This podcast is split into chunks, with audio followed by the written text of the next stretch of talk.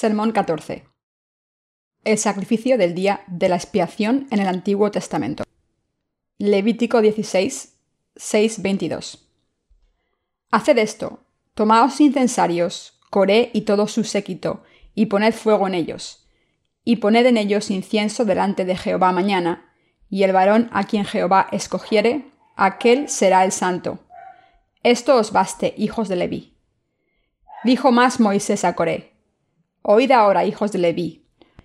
¿Os es poco que el Dios de Israel os haya apartado de la congregación de Israel, acercándoos a él para que ministréis en el servicio del tabernáculo de Jehová, y estéis delante de la congregación para ministrarles, y que te hizo acercar a ti y a todos tus hermanos, los hijos de Leví, contigo? ¿Procuráis también el sacerdocio? Por tanto, tú y todo tu séquito sois lo que os juntáis contra Jehová pues Aarón, ¿qué es para que contra él murmuréis? Y envió Moisés a llamar a Datán y a Abiram, hijos de Eliab. Mas ellos respondieron, No iremos allá. ¿Es poco que nos hayas hecho venir de una tierra que destila leche y miel para hacernos morir en el desierto, sino que también te enseñorees de nosotros imperiosamente? Ni tampoco nos has metido tú en tierra que fluya leche y miel, ni nos has dado heredades de tierras y viñas. ¿Sacarás los ojos de estos hombres? No subiremos. Entonces Moisés se enojó en gran manera y dijo a Jehová, No mires a su ofrenda, ni aun un asno he tomado de ellos, ni a ninguno de ellos he hecho mal. Después dijo Moisés a Coré, Tú y todo tu séquito poneos mañana delante de Jehová, tú y ellos y Aarón, y tomad cada uno su incensario, y poned incienso en ellos. Y acercaos delante de Jehová cada uno con su incensario, doscientos cincuenta incensarios. Tú también, y Aarón cada uno con su incensario. Y tomó cada uno su incensario, y pusieron fuego en ellos. Y echaron en ellos incienso, y se pusieron a la puerta del tabernáculo de reunión con Moisés y Aarón. Ya Coré había hecho juntar contra ellos toda la congregación a la puerta del tabernáculo de reunión, entonces la gloria de Jehová apareció a toda la congregación. Y Jehová habló a Moisés y a Aarón diciendo, Apartaos de entre esta congregación y los consumiré en un momento. Y ellos se postraron sobre sus rostros y dijeron, Dios, Dios de los espíritus de toda carne, ¿no es un solo hombre el que pecó?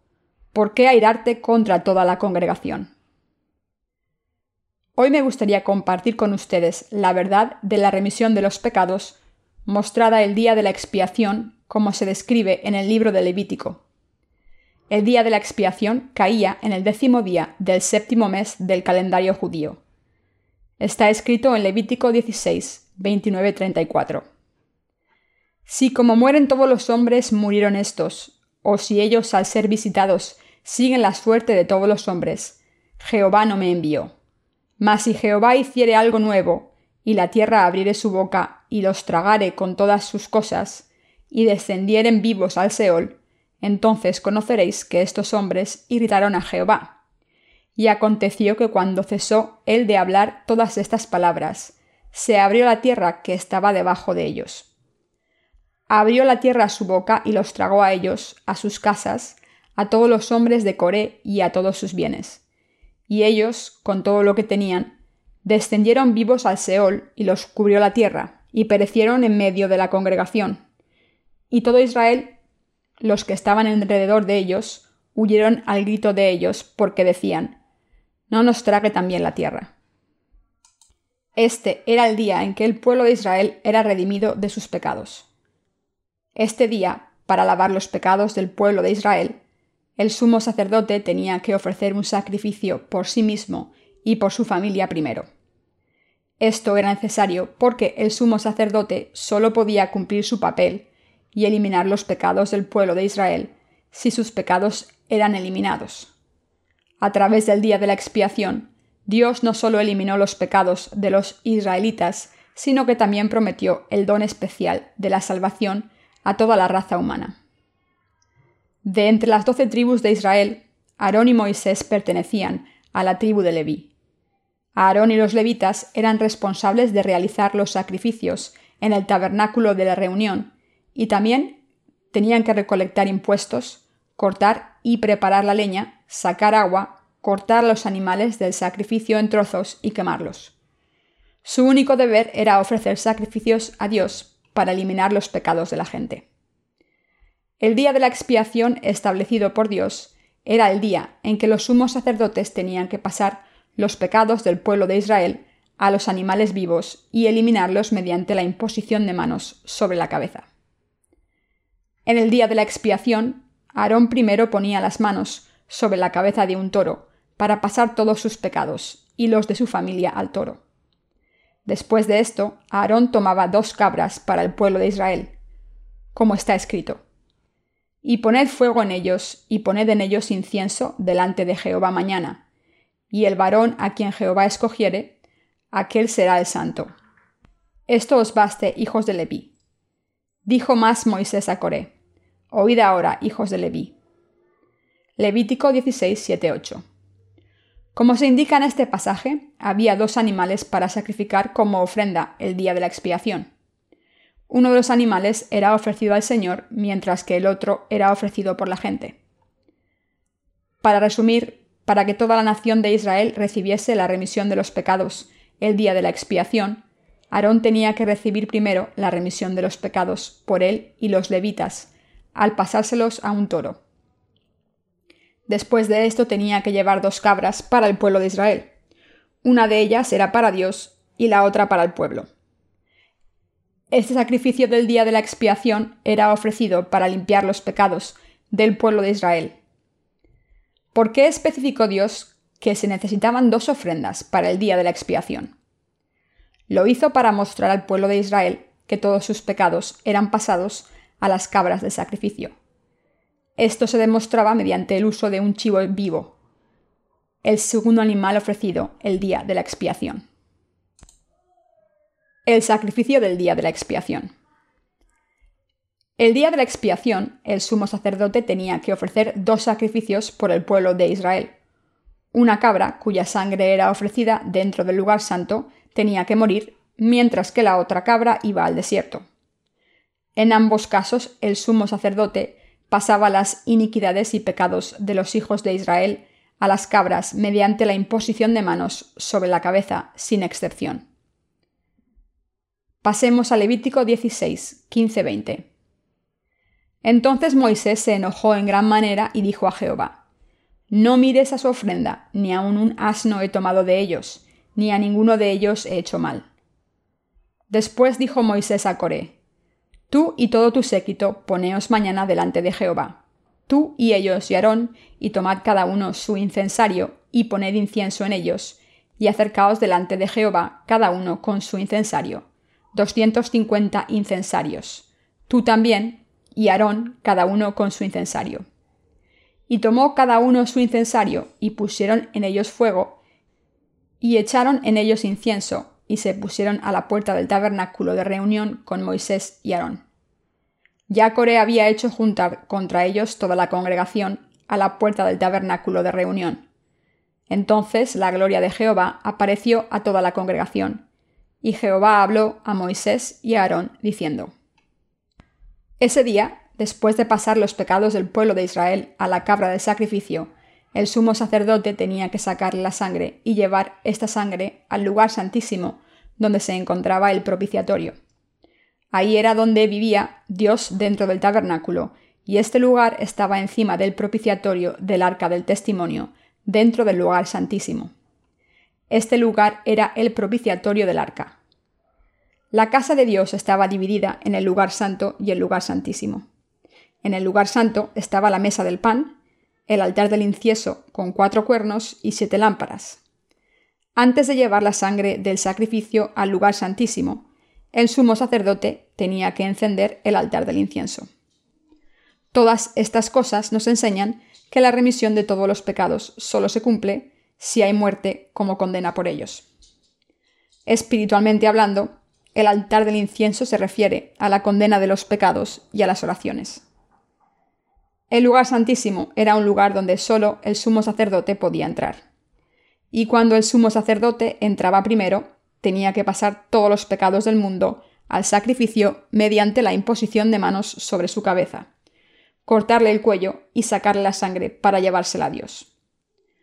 Nos enseña que solo podíamos orar a Dios después de que nuestros pecados fuesen condenados. Las campanillas de los bordes del manto del sumo sacerdote. Había campanillas de oro en los bordes del manto del sumo sacerdote. Estas campanillas sonaban cuando el sumo sacerdote esparcía la sangre del sacrificio en el propiciatorio. Y el pueblo que estaba fuera del santuario escuchaba ese sonido. Al escuchar las campanas sonando, el pueblo que estaba fuera del santuario podía darse cuenta de que el sacrificio del día de la expiación había terminado, aunque solo no pudiesen ver con sus ojos lo que el sumo sacerdote estaba haciendo dentro del lugar santísimo. De esta manera, el sumo sacerdote ofrecía el sacrificio del pecado dentro del lugar santísimo para sí mismo, su casa y toda la asamblea de Israel. Lo que debemos darnos cuenta aquí es el hecho de que el día de la expiación, el sumo sacerdote pasaba los pecados del pueblo de Israel al animal del sacrificio mediante la imposición de manos. A través de la imposición de manos, los pecados de Israel eran pasados al sacrificio animal. Cuando pasamos al capítulo 1 de Levítico, vemos que las escrituras dicen, y pondrá su mano sobre la cabeza del holocausto y será aceptado para expiación suya. Levítico 1.4. Y las escrituras también dicen que el sumo sacerdote rociaba la sangre sobre todos los instrumentos del lugar santo y el lugar santísimo, y así los limpiaba. El derramamiento de sangre por la remisión de los pecados. Hebreos 9:22 dice, Y sin derramamiento de sangre no se hace remisión. Por eso el sumo sacerdote roció la sangre del sacrificio siete veces sobre el propiciatorio ante Dios donde Dios concedía su gracia. La sangre del sacrificio era rociada por todo el arca del testimonio que estaba en el lugar santísimo. Las escrituras dicen que debajo del altar de los holocaustos, situado en la corte exterior del santuario, la sangre fluía como un río. La sangre fluía como un río porque el pueblo de Israel cometía muchos pecados y tenía que sacrificar a muchos animales por sus pecados. ¿Pueden imaginar cuántos animales habían muerto allí? Para que el pueblo de Israel recibiese la remisión de los pecados de Dios, todos los instrumentos del santuario tenían que limpiarse primero. El sumo sacerdote tenía que estar limpio y esto requería un sacrificio animal. Este animal tenía que aceptar todos los pecados del pueblo de Israel para que recibiese la remisión de los pecados, y Aarón y su casa tenían que estar limpios. ¿Cómo se limpiaban?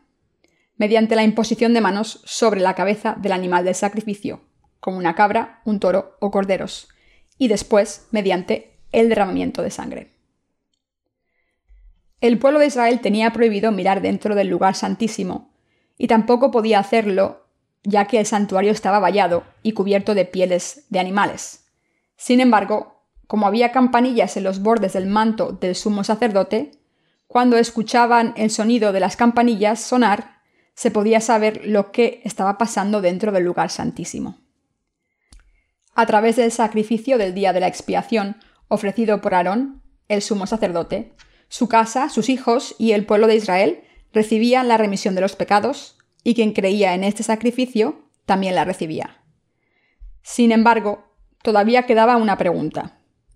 ¿Cómo podía el pueblo de Israel que estaba fuera del santuario y no podía entrar, confirmar que había sido redimido de todos los pecados cometidos por sus debilidades y fallos, que también están escritos en las tablas de sus corazones? El décimo día del séptimo mes, que era el día de la expiación, era el día en el que el pueblo de Israel recibía la remisión de los pecados sin excepción. Los sacrificios del Antiguo Testamento nos enseñan que en la era del Nuevo Testamento el Señor Jesús cargó con todos los pecados del mundo para siempre al ser bautizado por Juan el Bautista y redimirlos derramando su sangre, dejando a todo el mundo sin ningún pecado. Dios no eliminó solamente los pecados de algunas personas y dejó otros. El décimo día del séptimo mes, Dios redimía todos los pecados del pueblo de Israel al cien por cien, sin excepción. Esto significa que el pecado había desaparecido de la asamblea de Israel como nación. Ese día Dios eliminaba todos los pecados de los israelitas a través del sacrificio animal, quisiesen o no. El hecho de que Dios redimió todos los pecados del pueblo de Israel cuando se ofrecía el sacrificio del día de la expiación, el décimo día del séptimo mes, es la prueba de que Jesús ha redimido todos los pecados de una vez por todas, al ser bautizado por Juan el Bautista y derramar su propia sangre. Es absolutamente importante que todos nos demos cuenta de que Jesús cargó con todos los pecados del mundo cuando fue bautizado por Juan el Bautista, y que ha eliminado estos pecados al derramar su sangre. ¿Pero estábamos allí cuando Jesús fue bautizado por Juan el Bautista? No, por supuesto que no. ¿Ha entrado alguien en el tabernáculo del Antiguo Testamento? No, ninguno de nosotros ha entrado en el santuario. Después de todo, ¿cómo podríamos, como gentiles, entrar en el santuario cuando ni siquiera el pueblo de Israel podía? Entonces, ¿podemos saber y creer que Jesucristo se ha convertido en nuestro Salvador? Sabemos y creemos esto gracias al bautismo, a través del cual el Señor cargó con nuestros pecados para siempre, incluyendo la sangre que derramó en la cruz. La prueba definitiva de esta salvación viene del bautismo de Jesús y la sangre del sacrificio que derramó como nuestro chivo expiatorio. La palabra chivo expiatorio significa convertirse y abandonar. ¿Qué se abandonaba el día de la expiación? Una cabra pura tenía que entregarse, como está escrito. Y cuando termine la expiación del lugar santo, el tabernáculo de reunión y el altar, traerá el macho cabrío. Esta es la profecía de Jesucristo, quien vendría por el agua y la sangre en la era del Nuevo Testamento. Dicho de otra manera, en las profecías Jesús eliminaría todos nuestros pecados para siempre al ser bautizado por Juan el Bautista, y así pudo derramar su sangre en la cruz. Está escrito en Levítico 16, 21-22. Y pondrá Aarón sus dos manos sobre la cabeza del macho cabrío vivo, y confesará sobre él todas las iniquidades de los hijos de Israel, todas sus rebeliones y todos sus pecados, poniéndolos así sobre la cabeza del macho cabrío, y lo enviará al desierto por mano de un hombre destinado para esto. Y aquel macho cabrío llevará sobre sí todas las iniquidades de ellos a tierra inhabitada, y dejará ir el macho cabrío por el desierto. El significado espiritual de la cabra del sacrificio. Hablando espiritualmente, la cabra del sacrificio aquí se refiere a Jesús donde las escrituras dicen, y pondrá Aarón sus dos manos sobre la cabeza del macho cabrío vivo. El macho cabrío aquí se refiere a Jesucristo en el Nuevo Testamento, enseñándonos que el Salvador sería bautizado por Juan el Bautista y derramaría su sangre en la cruz. Pasemos a Hebreos 9, 9, 12. Lo cual es símbolo para el tiempo presente, según el cual se presentan ofrendas y sacrificios que no pueden hacer perfecto, en cuanto a la conciencia, al que practica este culto, ya que consiste solo de comidas y bebidas, de diversas abluciones y ordenanzas acerca de la carne, impuestas hasta el tiempo de reformar las cosas. Pero estando ya presente Cristo, sumo sacerdote de los bienes venideros, por el más amplio y más perfecto tabernáculo, no hecho de manos, es decir, no de esta creación, y no por sangre de machos cabríos ni de becerros, sino por su propia sangre. Entró una vez para siempre en el lugar santísimo, habiendo obtenido eterna redención. En el Antiguo Testamento, Aarón, el sumo sacerdote, estaba a cargo de todos los sacerdotes. Cuando sus hijos cumplieron los 30 años, pudieron sustituirle en su ministerio de sumo sacerdote. Las escrituras dicen que en el Antiguo Testamento Aarón ponía las manos sobre la cabeza de la cabra, ¿Por qué ponía Aarón las manos sobre la cabeza del macho cabrío? Para pasarle los pecados de su pueblo. Está escrito que Aarón confesaba todas las iniquidades del pueblo de Israel y todas sus transgresiones, y ponía todos estos pecados sobre la cabeza de la cabra de esta manera. En ese momento los pecados de los israelitas eran pasados al sacrificio a través de la imposición de manos de Aarón. Esta cabra, cargando con los pecados del pueblo de Israel, era abandonada en el desierto para morir allí. Espiritualmente hablando, ¿a qué se refiere este sacrificio animal? Se refiere a Jesucristo nuestro Señor. Cuando Jesús vino a este mundo, cargó con los pecados de todos para siempre, al ser bautizado por Juan el Bautista. Fue arrastrado fuera de Jerusalén hasta Gólgota y derramó su sangre en la cruz hasta morir. De la misma manera en que la cabra del día de la expiación aceptaba todos los pecados del pueblo de Israel en el Antiguo Testamento y se convertía en pecado por ellos. Jesús aceptó todos los pecados de su pueblo, para siempre, al ser bautizado. Por eso las escrituras dicen que Jesucristo se ha convertido en el Salvador al entregar su cuerpo, al ser bautizado por Juan el Bautista y derramar su sangre, en vez de utilizar la sangre de cabras y becerros en el Antiguo Testamento. Esto se hizo para cumplir la palabra prometida en el Antiguo Testamento. A través del bautismo que Jesús recibió de Juan el Bautista, un descendiente directo de Aarón pudo cargar con todos los pecados del mundo. Juan el Bautista nació en este mundo seis meses antes de que Jesús naciese. Nació de Zacarías e Isabel, ambos descendientes de Aarón. Nacido en la casa del sumo sacerdote seis meses antes que Jesús, Juan el Bautista fue declarado el mayor hombre nacido de mujer por Dios, y pasó los pecados del mundo a Jesús al bautizarle. Como el animal de sacrificio del Antiguo Testamento, Jesús aceptó todos los pecados del mundo sobre su cuerpo completamente y se ofreció a sí mismo a Dios Padre. Y al hacerlo eliminó los pecados de todo el mundo y así ha salvado perfectamente de sus pecados a todo el mundo en estos tiempos, cuando creen en el Evangelio del agua y el Espíritu.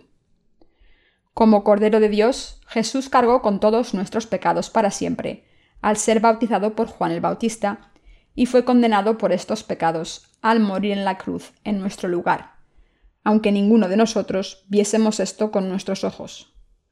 Así es como Jesús hizo que fuese posible que todos fuésemos librados de nuestros pecados. Dicho de otra manera, el significado espiritual del día de la expiación se encuentra en el bautismo que Jesús recibió de Juan el Bautista y la sangre que derramó en la cruz. Ahora, en estos tiempos del Nuevo Testamento, el sacrificio del día de la expiación se ofrece espiritualmente por fe, a través del Evangelio del agua y el Espíritu. Jesucristo nuestro Salvador aceptó todos los pecados del mundo para siempre, a través del bautismo que recibió de Juan el Bautista, y al ofrecer su propio cuerpo a Dios Padre, salvó a su pueblo. Al ser bautizado por Juan el Bautista, Jesús aceptó todos los pecados de todo el mundo para siempre para ofrecer su cuerpo sin pecados y sin mancha a Dios Padre. Como nuestro sacrificio, Jesús recibió su bautismo de Juan el Bautista y derramó su sangre, y así ha hecho posible que todo el que cree en la justicia de Dios reciba la remisión de los pecados. De esta manera, el bautismo de Jesucristo y el derramamiento de sangre nos han permitido, a los creyentes de la justicia de Dios, recibir la perfecta remisión de los pecados. Jesús no tiene pecados, nunca cometió ningún pecado. Pero aún así aceptó todos los pecados de la humanidad al ser bautizado por Juan el Bautista, para salvarnos de todos nuestros pecados y obedecer la voluntad de Dios Padre. Era la voluntad de Dios Padre sacrificar a su Hijo para salvar a todo el mundo de sus pecados. En obediencia a esta voluntad de Dios Padre, Jesús aceptó todos nuestros pecados sobre su cuerpo al ser bautizado, y derramó su sangre en la cruz en nuestro lugar. En resumen, el Señor hizo posible que recibiésemos la remisión de los pecados de Dios si creemos en su justicia. Al creer en la justicia de Jesucristo, el sumo sacerdote puro y sin mancha del reino de los cielos, podemos ser salvados y redimidos de todos nuestros pecados. Para salvarnos de todas nuestras iniquidades, Jesucristo vino a este mundo, aceptó todos nuestros pecados para siempre, al ser bautizado en el río Jordán, murió en la cruz en nuestro lugar para cargar con la condena de nuestros pecados y se levantó de entre los muertos de nuevo. La ofrenda del sacrificio, que ha eliminado los pecados de la humanidad, es Jesucristo y esta ofrenda no tiene mancha. Jesucristo no conoció el pecado se convirtió en nuestra ofrenda del sacrificio para cargar con los pecados de todos los pecadores y cargó con la condena de nuestros pecados para salvarnos. Por el bautismo de Jesucristo y el derramamiento de su sangre podemos creer que es nuestro Salvador y podemos confirmarlo. Dios ha hecho posible que quien crea en su justicia, es decir, todos los que crean que Jesucristo aceptó todos sus pecados al ser bautizado en el río Jordán y se sacrificó en la cruz para que recibiesen la completa remisión de sus pecados. Desde la perspectiva de nuestra fe en el Evangelio del agua y el Espíritu, podemos ver claramente que todos los pecados de la gente de este mundo han sido eliminados, de la misma manera en que el pueblo de Israel recibía la remisión de sus pecados el día de la expiación. Es absolutamente importante que todos nos demos cuenta de esta verdad gloriosa y creamos en ella. En el Nuevo Testamento, también los pecados de este mundo han desaparecido completamente gracias a Jesucristo, su bautismo en el río Jordán, su cruz, su resurrección, su ascensión y su retorno. Todos los pecados de todo el mundo han sido eliminados. Todos los pecados han desaparecido a los ojos de Dios. Dios ya no nos acusa de nuestros pecados. Por el contrario, nos está diciendo, recibid la remisión de los pecados al creer en Jesucristo, en el sacrificio de la redención que mi Hijo hizo para eliminar vuestros pecados. He eliminado todos vuestros pecados. Soy el Dios del amor. No sois vosotros los que me amasteis primero, sino que yo os amé primero a vosotros. Todo el que cree en la justicia de Dios está sin pecados. El diablo está intentando esconder la verdad para que la gente no sepa que nuestro Señor Jesús ha borrado todos los pecados del mundo. Así que cualquier persona en este mundo puede estar sin pecados si cree en el Evangelio del agua y el Espíritu. Sin embargo, el problema es que mucha gente no tiene esta disposición. Somos los sacerdotes a los ojos de Dios y por eso debemos pasar todos nuestros pecados a través de nuestra fe en la justicia de Dios y creer que Jesucristo cargó con todos nuestros pecados a través del bautismo que recibió de Juan el Bautista, por muchos pecados que tengamos. Y debemos creer y predicar que Jesucristo tomó todos los pecados del mundo. Gracias a la justicia de Dios, todo el mundo está sin pecados. ¿Y ustedes tienen pecados en sus corazones? No tenemos más pecados. Todos nuestros pecados fueron pasados a Jesucristo a través de su bautismo.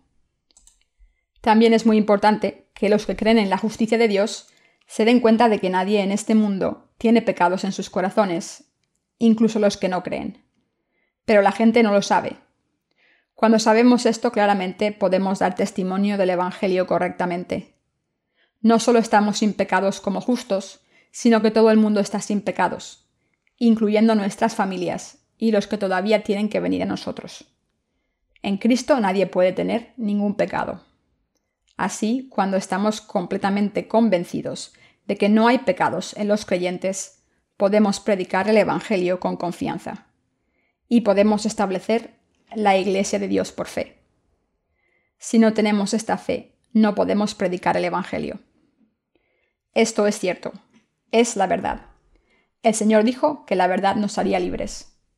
Le doy gracias a nuestro Señor por eliminar todos nuestros pecados con el Evangelio del agua y el Espíritu, y por erradicar todos los pecados de todas las personas, todos los pecados de todo el mundo y todos los pecados de nuestros hermanos y hermanas.